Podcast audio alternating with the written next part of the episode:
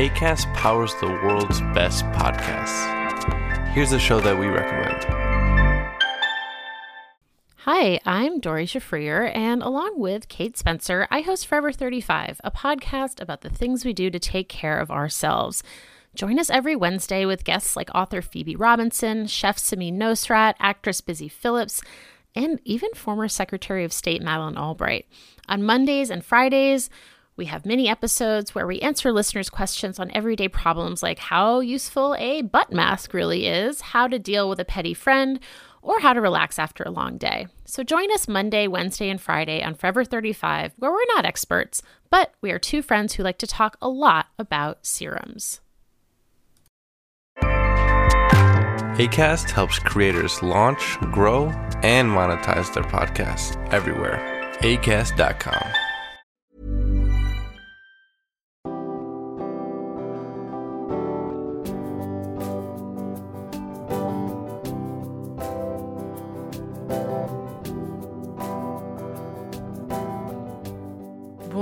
bienvenue dans Milkshaker, le podcast qui agite les idées reçues sur l'allaitement. Je suis Charlotte Bergerot-Palisco, la maman d'un petit garçon de 4 ans, et dans la vie, je suis ostéopathe spécialisée en périnatalité. J'ai destiné ma pratique aux femmes et aux enfants, en particulier dans cette période charnière autour de la grossesse, de la naissance et du postpartum, avec une spécificité permettre au bébé de mieux téter pour mettre en place un allaitement serein en libérant les bébés des tensions qui les empêchent de téter correctement. Ce podcast, je l'ai imaginé pour vous offrir des témoignages variés, des expériences de familles qui ont allaité plus ou moins longtemps et avec plus ou moins de facilité. Ici, vous découvrirez l'allaitement sous toutes ses coutures. Vous pourrez aussi vous informer auprès de professionnels, tous spécialisés dans le domaine, qui vous apporteront lors d'épisodes experts les informations les plus justes et vous permettront de vous orienter en cas de difficulté. Mon objectif, il est très simple, offrir ces informations à toute mère, famille et tout professionnel qui souhaite se renseigner sur le sujet que chacun puisse faire ses choix de façon éclairée et casser les idées reçues qui circulent pour vous rendre l'allaitement plus accessible, plus facile, normal, banal même, et ce qu'importe vos envies et votre projet. Ce qui aide ces informations à se diffuser pour que le plus grand nombre puisse en bénéficier et qui permet à Midchecker de continuer de s'agiter, c'est vous, par vos partages autour de vous, sur les réseaux, vos écoutes, mais aussi vos notes ou étoiles sur les plateformes d'écoute. Alors je vous serais très reconnaissant de prendre une minute pour soutenir ce projet. Et maintenant, place à l'épisode. Dans l'épisode précédent avec Juliette, les troubles de l'oralité de son premier enfant ont été évoqués à différentes reprises. Comme cette problématique est très fréquente et qu'on l'a déjà en partie abordée avec Marie Ruffier-Bourdet dans les épisodes autour de la diversification, 42 et 68 particulièrement, j'ai eu envie de creuser le sujet avec Juliette, savoir comment se passe le quotidien avec un enfant qui mange peu, voire très peu, et est très sélectif dans le choix des aliments. Comment s'est-elle rendue compte qu'il y avait un problème? Comment s'y est-elle prise? Où a-t-elle pris de l'aide? Qu'est-ce qu'elle a pu mettre en place à la maison lors des repas pour que son fils mange? Un épisode court pour faire le focus sur cette partie de l'histoire de Juliette. Parce que les problématiques de succion peuvent être associées aux troubles de l'oralité, il me semblait important de développer. Je vous souhaite une belle écoute. Donc Juliette, euh, on s'est parlé euh, la semaine dernière, on va dire, ou il y a deux semaines, j'en sais rien, on verra, euh, pour, pour que tu nous racontes ton histoire d'allaitement et est ressorti ce, trouble de l'oralité dont tu parles pour ton fils. Mm. J'aurais aimé qu'on revienne rapidement là-dessus pour que tu nous racontes un peu comment ça s'est matérialisé chez vous, quels impacts ça a eu et quelles solutions vous trouvez au quotidien pour bah, pour, que, pour que ça se passe le mieux possible et que, que, ton fils puisse manger. Mmh. Tu nous disais, en fait, tout ça a commencé très tôt, puisque dès le démarrage, l'allaitement n'a pas été facile, finalement.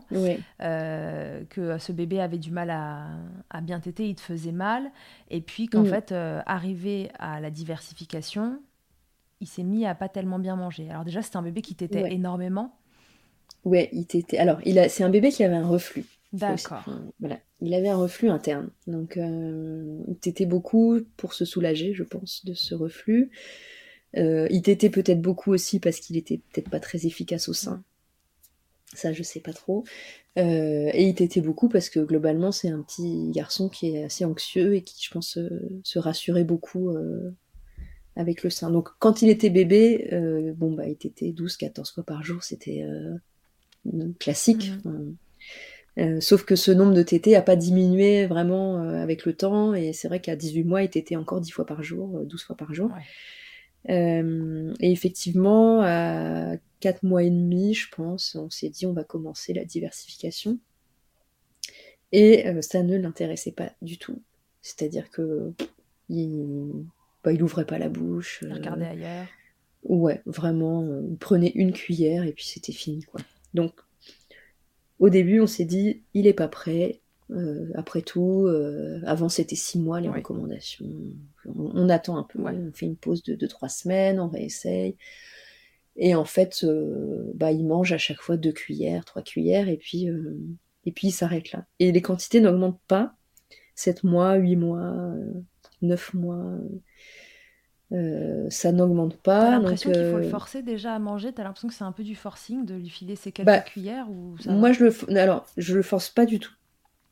Euh, donc, dès qu'il montre qu'il en veut pas ou plus, je, j'arrête. Quoi. Je me dis, bah, je vais pas le traumatiser, je le force pas. Donc, non, les deux, deux, trois cuillères, ça va. Je sens qu'il est quand même un petit peu curieux, mais qu'il y a un truc. Ouais. Voilà, bon, Pas plus ça que lui ça. suffit, quoi. Ouais, pas plus que ça. Donc après, euh, bah, tout le monde donne un peu son avis. hein. Ah là là. Oh, bah, moi, mon... Donc euh, ma belle-mère qui me dit bah, euh, que mon mari c'était pareil, il mangeait rien quand il était petit, que ça va venir. La nounou, donc il commence la nounou quand il a 9 mois, elle me dit non mais avec moi il va manger, vous inquiétez pas. En fait, bah il mange pas non plus avec la nounou, Un- peut-être un peu plus à certains repas, mais vraiment. Et puis on commence à être suivi à l'hôpital parce que sa courbe est vraiment pas terrible du tout. Donc on fait les examens pour vérifier qu'il n'y a pas de soucis euh, Ouais. physiques. Mhm, bien sûr, de Il n'y a croissance. rien. mm. Ouais. Euh, et puis on me dit que c'est à cause de l'allaitement, qu'il est euh, tellement accro au sein qu'en fait la nourriture solide ne l'intéresse pas. Oui, alors qu'en fait, même au sein, s'il tète autant, c'est qu'il prend euh, juste ce qu'il faut, quoi. Mais euh, Ouais. En fait, c'est ça. Il est un peu, on- il est un peu en mode survie. On se dit avec mon mari, en fait, il prend vraiment ce qu'il lui faut pour euh, se maintenir. Enfin, ouais, ouais. Voilà, genre le minimum, quoi. Euh, et, euh, et à 18 mois, donc j'arrête d'allaiter parce qu'à force de... Voilà, les médecins me disent que c'est à cause de l'allaitement, je finis par craquer et en me disant, ok, on va bien voir, ça se trouve, ils ont raison. Et en fait, ça change rien. Et euh, voilà, et bah en fait, euh, après, c'est une espèce d'errance pendant très longtemps où en fait, on comprend pas. On se dit, bah c'est juste, c'est pas son truc. euh. Mm. Donc on essaye tout, euh, toutes les textures, tous les machins.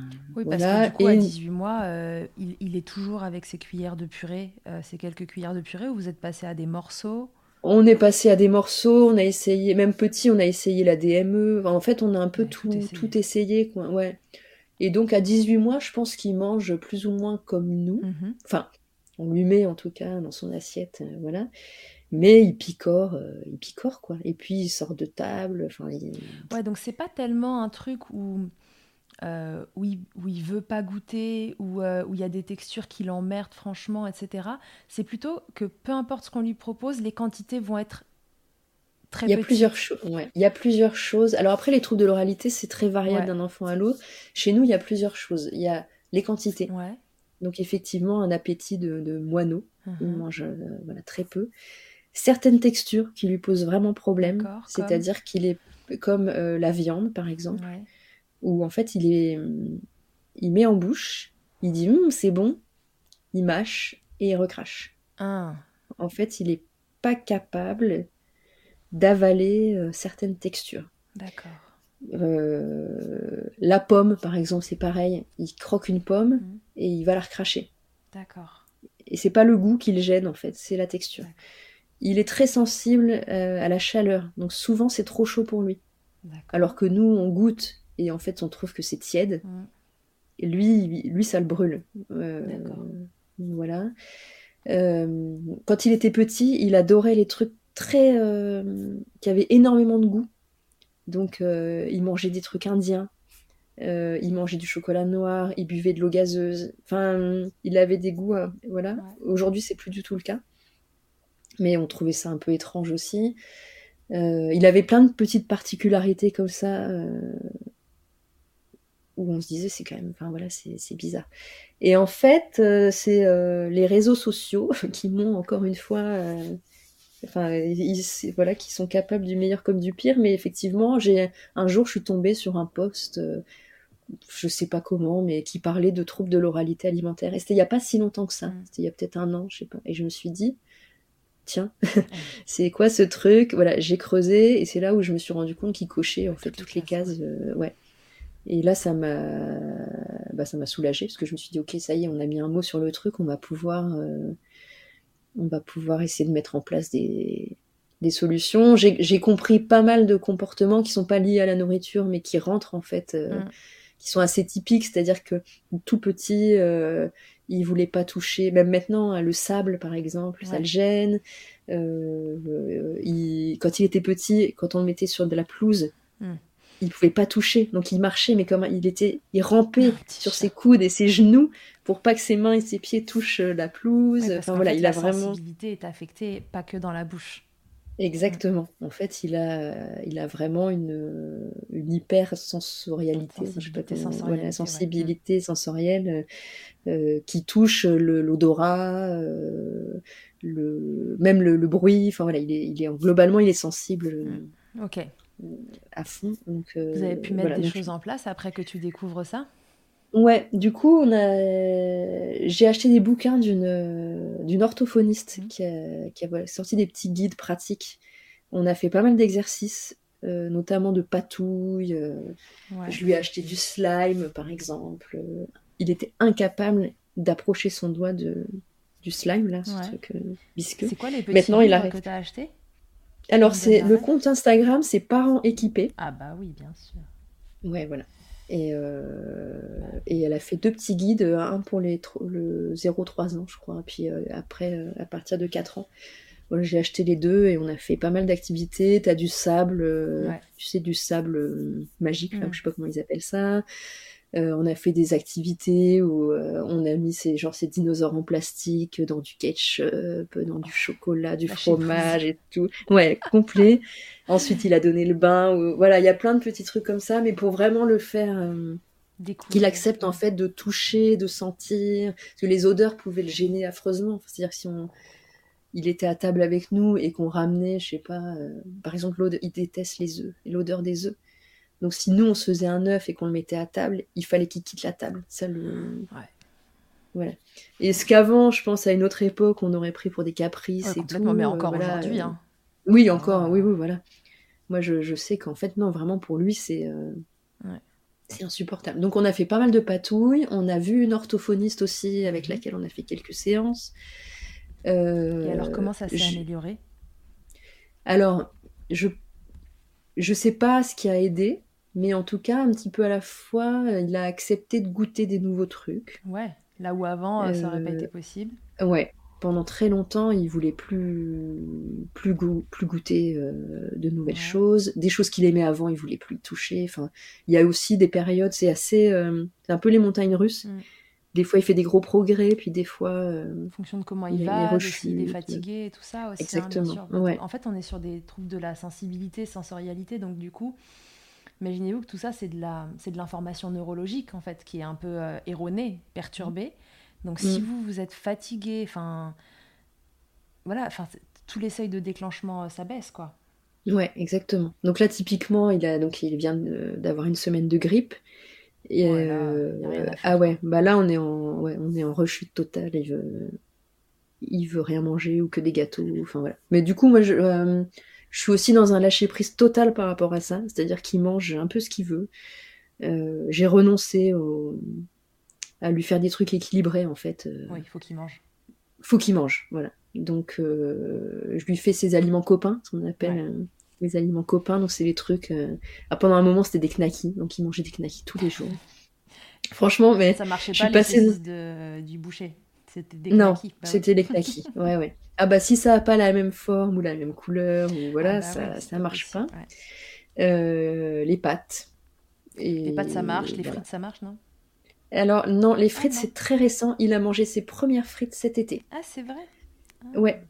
Ah ouais ouais ouais ouais parce que moi je me disais les nuggets, enfin tu sais je sais pas les trucs que tous les Oui, enfants en aiment général, bien. les trucs, euh, on appelle ça les textures croustilles fondantes, tu vois, ça croustille et après c'est facile à, Ouais. à déglutir. En Bah général, ouais, ça marche bien dans les de frites, euh, non, c'est assez récent. Et encore, il en mange, euh, il en mange trois, quoi. Ouais, d'accord. Euh, on est toujours sur des petites quantités. Mais du coup, il grignote beaucoup. Enfin, mais c'est c'est un deuil, c'est un deuil. Euh, c'est peut-être un grand mot, mais bah, voilà, quand j'étais enceinte, je me disais, mon fils, je vais lui faire des trucs, des petits légumes, maison, euh, du bio, mm. il va manger super équilibré, tout ça. Et puis en fait, bah voilà. Bah il adore les biscuits Milka ou chocolat blanc, gaufrette, là, bah du coup, il en mange. Ouais, lâcher prise. Voilà. Hein, lâcher prise. A lot can happen in three years, like a chatbot may be your new best friend. But what won't change? Needing health insurance. United Healthcare Tri Term Medical Plans, underwritten by Golden Rule Insurance Company, offer flexible, budget friendly coverage that lasts nearly three years in some states. Learn more at uh1.com. Ah, bah, comp ouais, complet. complet. Et parce que bah, il faut qu'il ait ses calories quand même. Euh. Ouais, bah bien sûr. Oui, il faut qu'il mange. Euh, donc voilà, donc les aliments copains à fond. Et puis j'ai acheté, alors là ça c'est le truc, euh, c'est euh, c'est un business aussi. Euh, mais j'ai acheté une assiette en fait où il y a une espèce de petite récompense à la fin, ouais, les chemins. et caché là. Ouais voilà exactement. Donc ça le fait pas forcément manger plus, mais ça le fait venir à table déjà. ça lui donne envie de venir à table hmm. parce qu'il sait qu'il va avoir sa petite surprise et c'est déjà pas mal parce que c'est aussi une bataille pour le faire, euh, pour qu'il vienne à table. Ah oui, bien hein. sûr, c'est pas un moment agréable pour lui. Ouais. Exactement, avec des gros troubles de comportement. Euh, enfin, c'est-à-dire que il peut faire des crises. À un moment, il jetait son assiette. Enfin, ah c'était vraiment trop. Il n'arrivait pas à gérer. Là, c'est plus en ce moment. Euh, il va venir à table et s'il y a un truc qui le gêne, le, le bloque ou je sais pas, il va dire je suis fatigué. Et il va se, genre, se devenir tout mou et poser sa tête sur la table pour euh, un peu, et je pense, euh, c'est une façon de, éviter, ouais, de fuir un peu la, la situation, quoi. Donc voilà, donc c'est un combat un peu quotidien. Ouais, le trouble de l'oralité, c'est vraiment au quotidien, plusieurs fois par jour. Ouais. Ouais, c'est chaque repas, chaque. Ouais, Je pense que c'est important d'en parler parce que, bon, là, on parle d'un trouble de l'oralité bien installé et puis qui, en fait, voilà, a toujours été.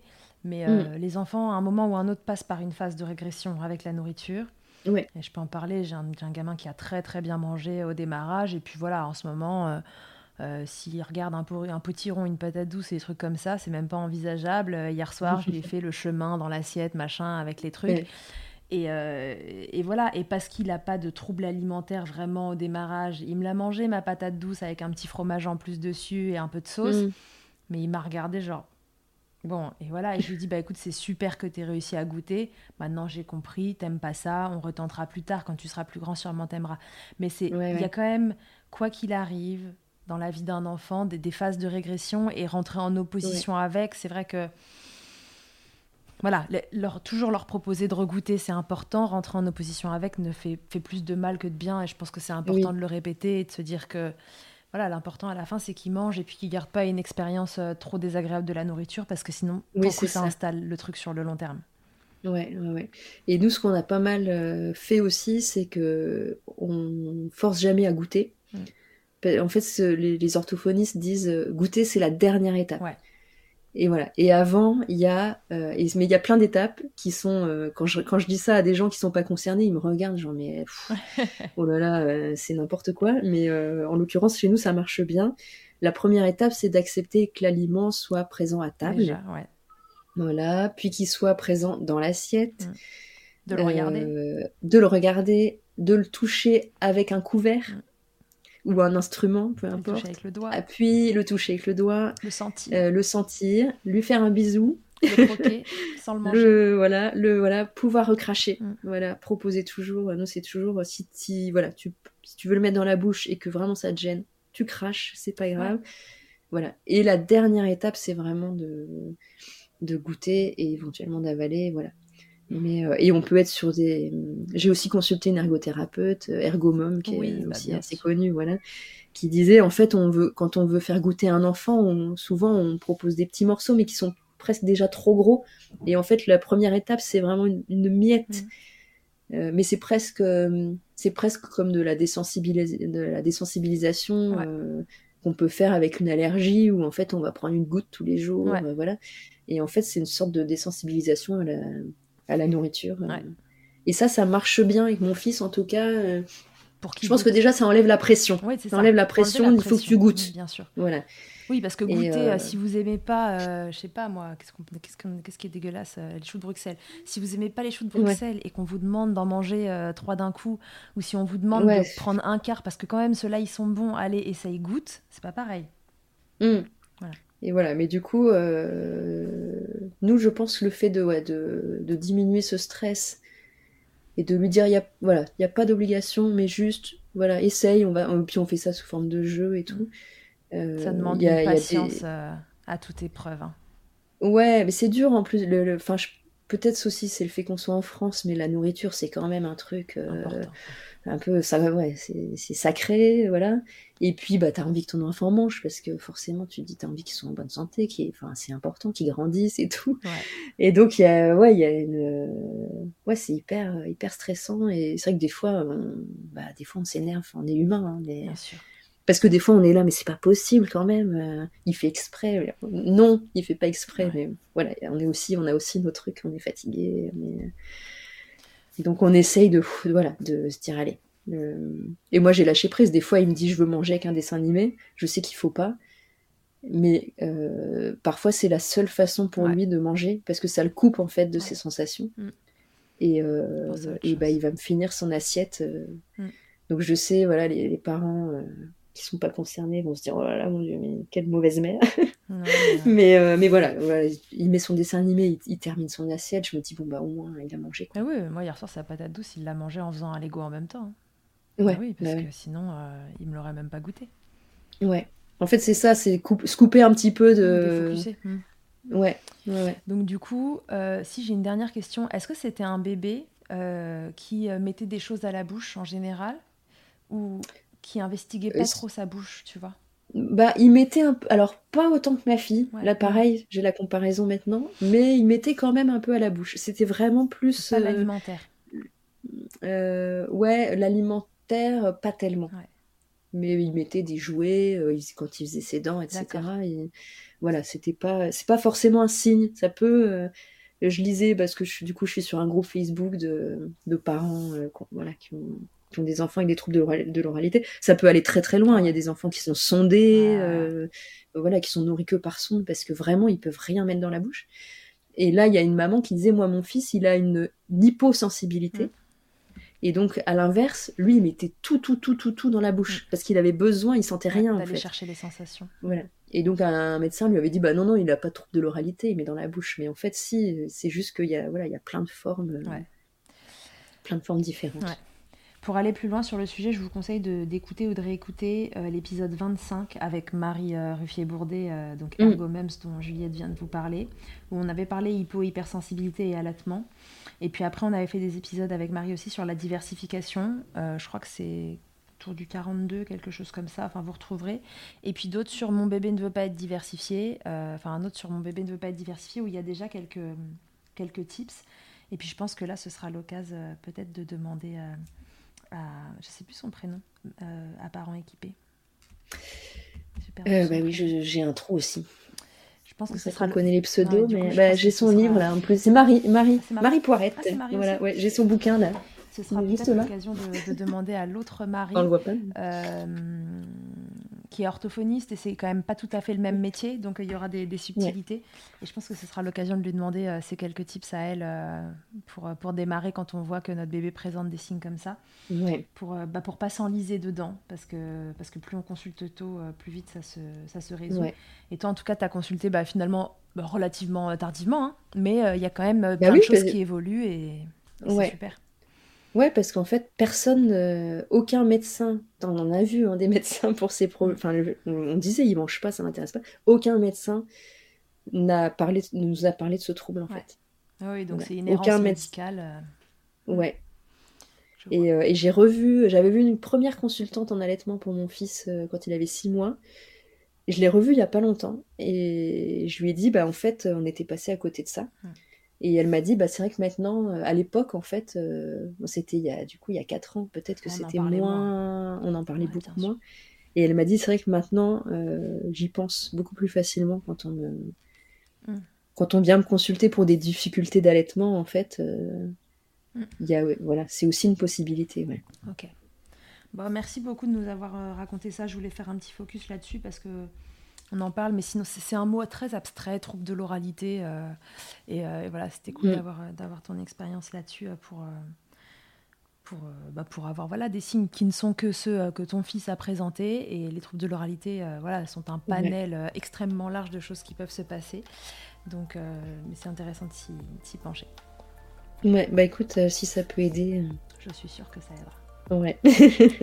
Merci beaucoup Juliette d'avoir euh, raconté ça aussi. Et puis euh, à très bientôt.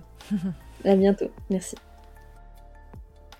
Merci d'avoir écouté cet épisode. S'il t'a plu, je te rappelle que tu peux t'abonner, noter sur ta plateforme d'écoute préférée et faire voyager ce podcast pour que l'information circule au maximum. Et si toi aussi ton histoire vaut le coup d'être entendue, que tu as envie de réagir à l'un des thèmes abordés dans le podcast avec ton expérience, tu as la possibilité de me laisser un vocal de maximum 5 minutes pour me raconter ton histoire ou un épisode marquant de ton allaitement. C'est très simple, tu te sur mon site internet milchecker.fr, tu cliques sur le lien qui s'affiche pour témoigner et peut-être que tu t'entendras bientôt dans un épisode. Toujours sur milchecker.fr, tu retrouveras tous les épisodes enregistrés depuis 2020. Ils sont là pour t'apporter toujours plus d'informations et de transmissions autour de l'allaitement maternel. Enfin, si tu me cherches en tant qu'ostéopathe, pour toi ou pour ton bébé, tu peux me retrouver à Suresnes, dans les Hauts-de-Seine, au centre IG4U que j'ai créé en 2020. Tu y trouveras aussi une équipe de thérapeutes spécialisés dans la prise en charge de la femme et de l'enfant. Pour plus d'infos, rendez-vous sur le site ig4u.com, IG ça s'écrit Y-G-Y, et sur Doctolib pour la prise de rendez-vous. On se quitte en musique avec Emma et son titre Blinded, écrit et composé en collaboration avec Nemen.